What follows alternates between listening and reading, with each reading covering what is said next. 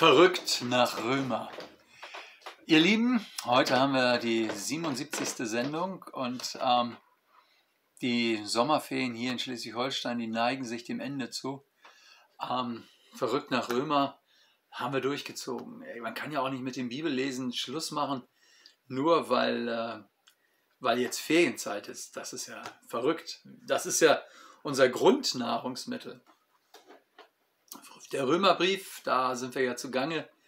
Ähm, das ist ein langes Schriftstück. Und heute kommen wir im letzten Kapitel an.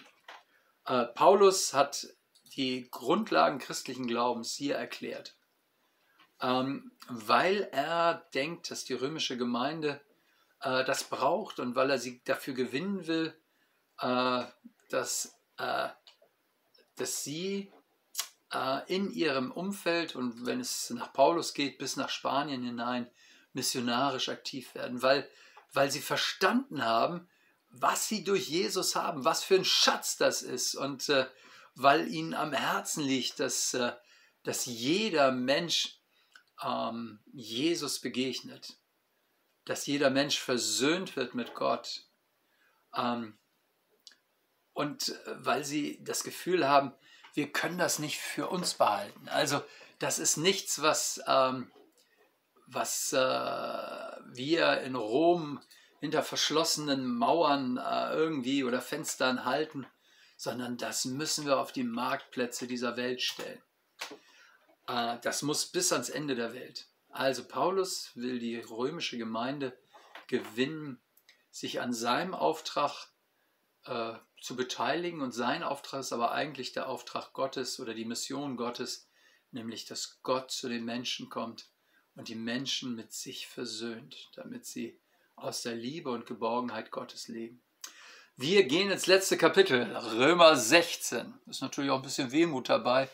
Wir wissen jetzt also, äh, verrückt Römer wird nicht mehr unendlich lang laufen. Römer 16, Kapitel 1 bis 4. Ich befehle euch unsere Schwester Phoebe an, die im Dienst der Gemeinde in Kenchrea ist, dass ihr sie aufnehmt in dem Herrn, wie sich's ziemt für die Heiligen, und ihr beisteht in jeder Sache, in der sie euch braucht. Denn auch sie hat vielen beigestanden, auch mir selbst.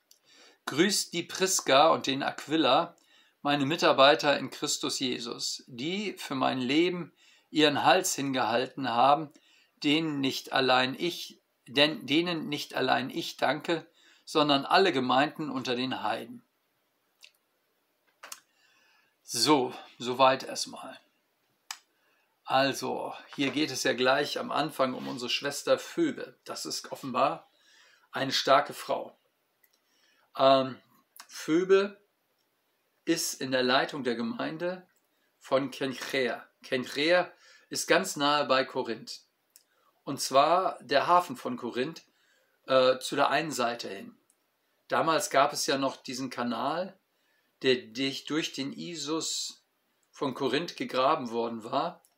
Ähm, so wie wir es ja heute noch sehen können. Also wenn man da steht, vor ein paar Jahren habe ich da gestanden, dann bist du auf so einer Brücke und dann wird unter dir so ein Kreuzfahrtschiff quasi durch so eine enge Schneise durchge, durchgezogen, möchte ich fast sagen. Also in diesem Kanal ist nicht viel Platz.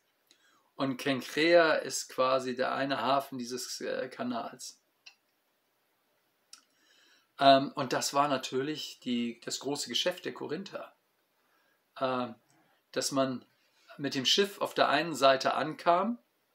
Damals äh, war es eben nicht so, dass man durch einen Kanal durchgezogen wurde, so wie es heute ist, sondern die Schiffe wurden äh, auf, äh, auf äh, Baumstämme gelegt und dann rübergezogen. Dafür musste man erstmal die Schiffe entladen, ähm, dann äh, die Fracht quasi auf äh, Eselskarren tun oder auf äh, Pferdekarren oder was man da so hatte, auf äh, von Menschen gezogene Karren.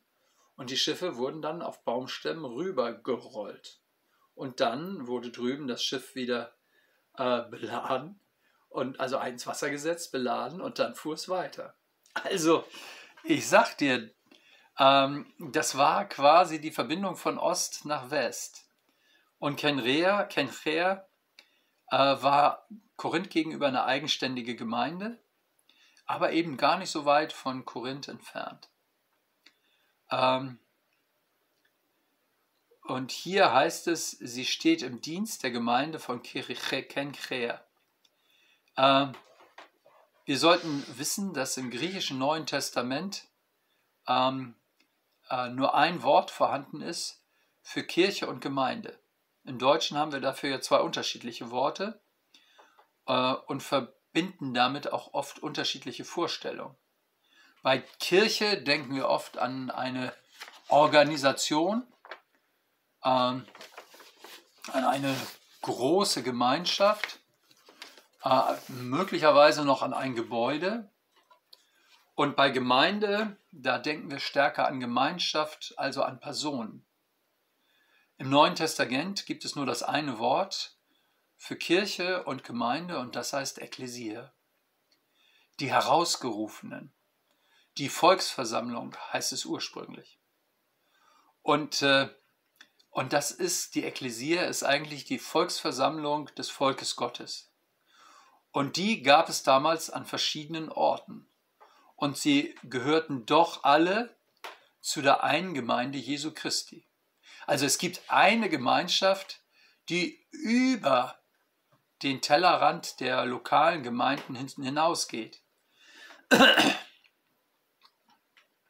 Das heißt, damals gab es keine großen Formen, ich, wie soll ich sagen, von Organisationen, ja.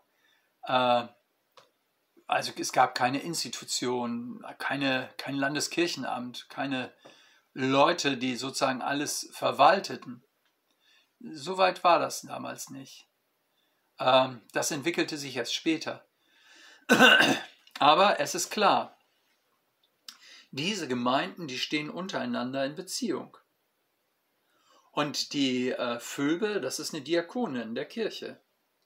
Sie hat also Verantwortung und sie dient, aber es ist ganz offensichtlich, ähm, dass sie nicht nur sozusagen an untergeordneter Stelle dient, sondern dass sie eine Führungsposition hat. Ähm, der griechische Titel ist äh, deswegen so interessant, denn es heißt hier, ähm, die im Dienst der Gemeinde von Kechea steht, dass ihr sie aufnehmt ähm, und ihr beisteht. Ähm, sie ist quasi im Dienst das Wort, das da steht, sie ist eine Prostatis. Äh, das heißt eigentlich Vorsteherin, ähm, Beschützerin, Patronin könnte man noch übersetzen. Aber auf jeden Fall eine Autoritätsperson in der Gemeinde.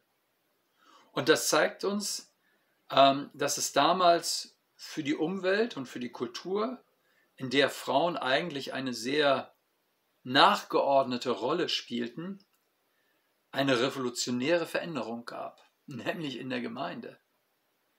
In der Gemeinde konnte es sein, dass eine, äh, dass eine Frau eine Prostatis war, eine Vorsteherin. Ähm, ähm, in Christus sind Männer und Frauen eins.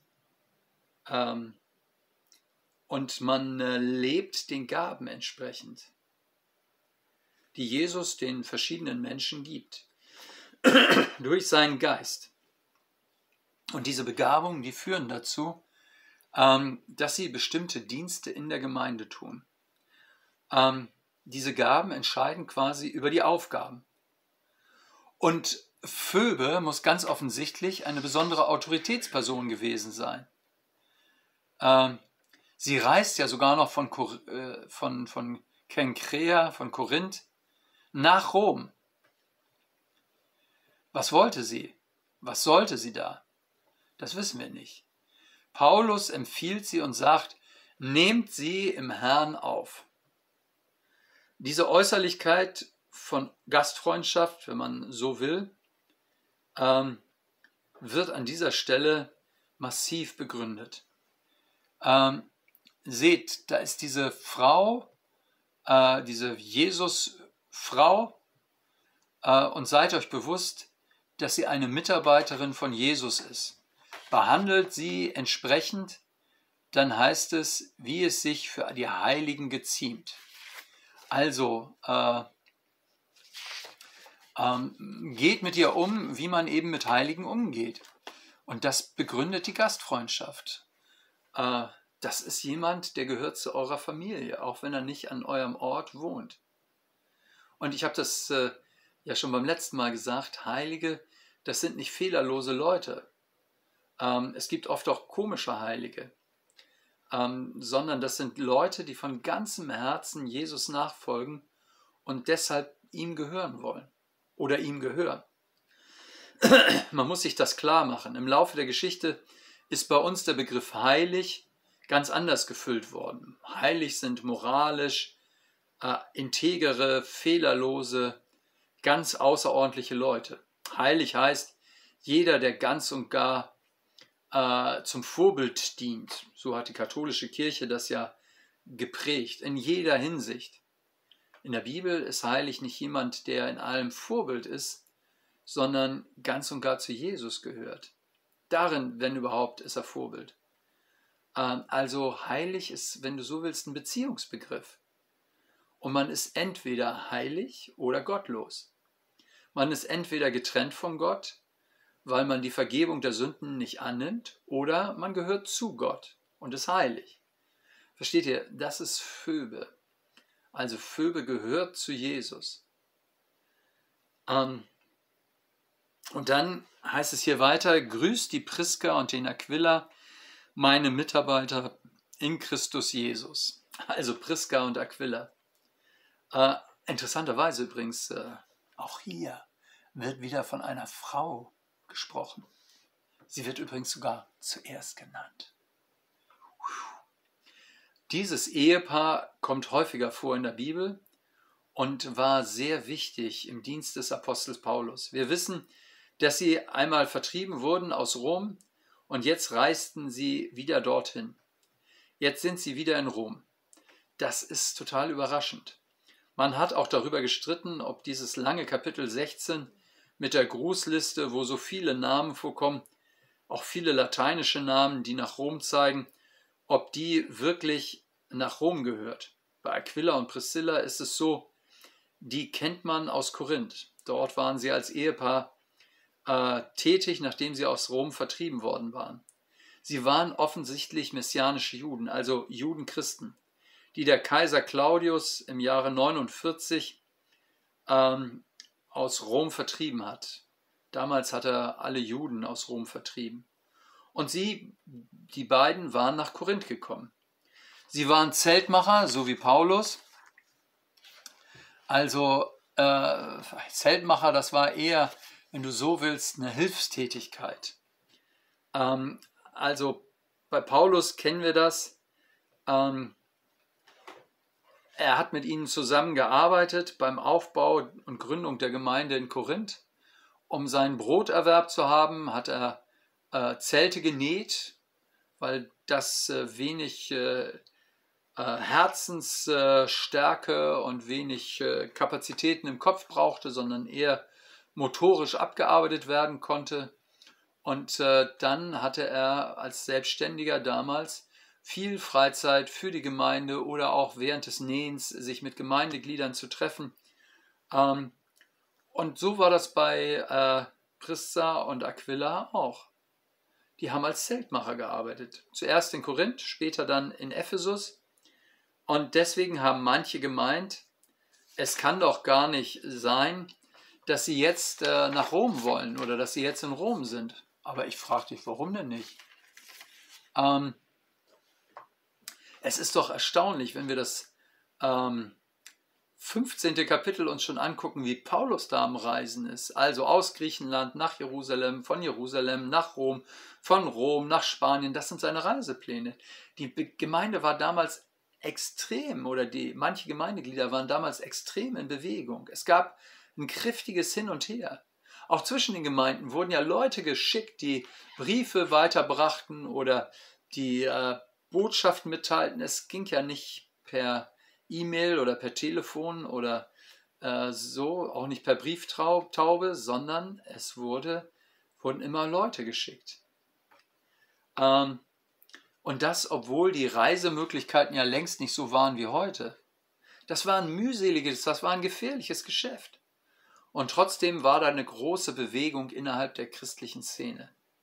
Innerhalb der Gemeinde äh, war es die treibende Kraft der Liebe Gottes, die einen dazu brachte, dass man sich miteinander verband, dass man Leute dahin schickte, wo das Evangelium noch nicht lief und dass man, dass man in Bewegung war. Man kümmerte sich um Gemeinden, man wollte zu den Menschen da, wo sie sind, um ihnen die rettende Botschaft zu sagen.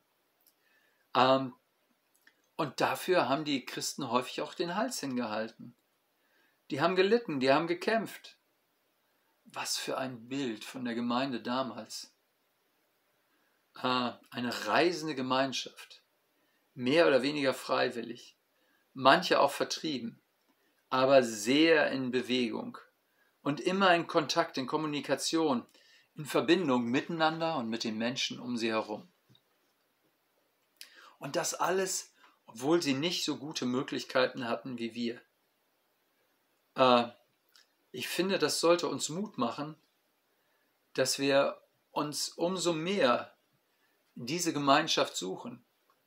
Ähm, es ist doch schlimm, dass äh, die moderne Kommunikation dazu führt, dass Menschen isoliert sind. Äh, das muss doch nicht sein. Nehmen wir uns ähm, ein Beispiel hier und suchen Geschwister, die Jesus nachfolgen, die für ihn arbeiten, die mit ihm leben und ähm, und bauen wir uns gegenseitig auf, bauen wir ein Netzwerk der Liebe Gottes untereinander, aber auch äh, zu denen, die, ähm, die Jesus brauchen, weil sie ihn noch nicht kennen. Verrückt nach Römer. Wir sind heute mit Phöber unterwegs, wir sind mit Prissa und Aquila unterwegs und ihr merkt schon, das waren Leute, die waren in Bewegung und ich wünsche dir, dass du in Bewegung kommst. Wenn du Lust hast, komm bei uns vorbei in Gottesdienst. Ich würde dich gerne kennenlernen. Wenn du hier bei uns zuguckst, äh, sonst wünsche ich dir von Herzen, dass du in deinem Umfeld in Bewegung bist für Jesus und äh, so, dass, äh, dass dein Glaube ausstrahlt in deine Umgebung. Ich wünsche dir für heute alles Gute. Bis bald. Mach's gut. Dein Pastor Hardy.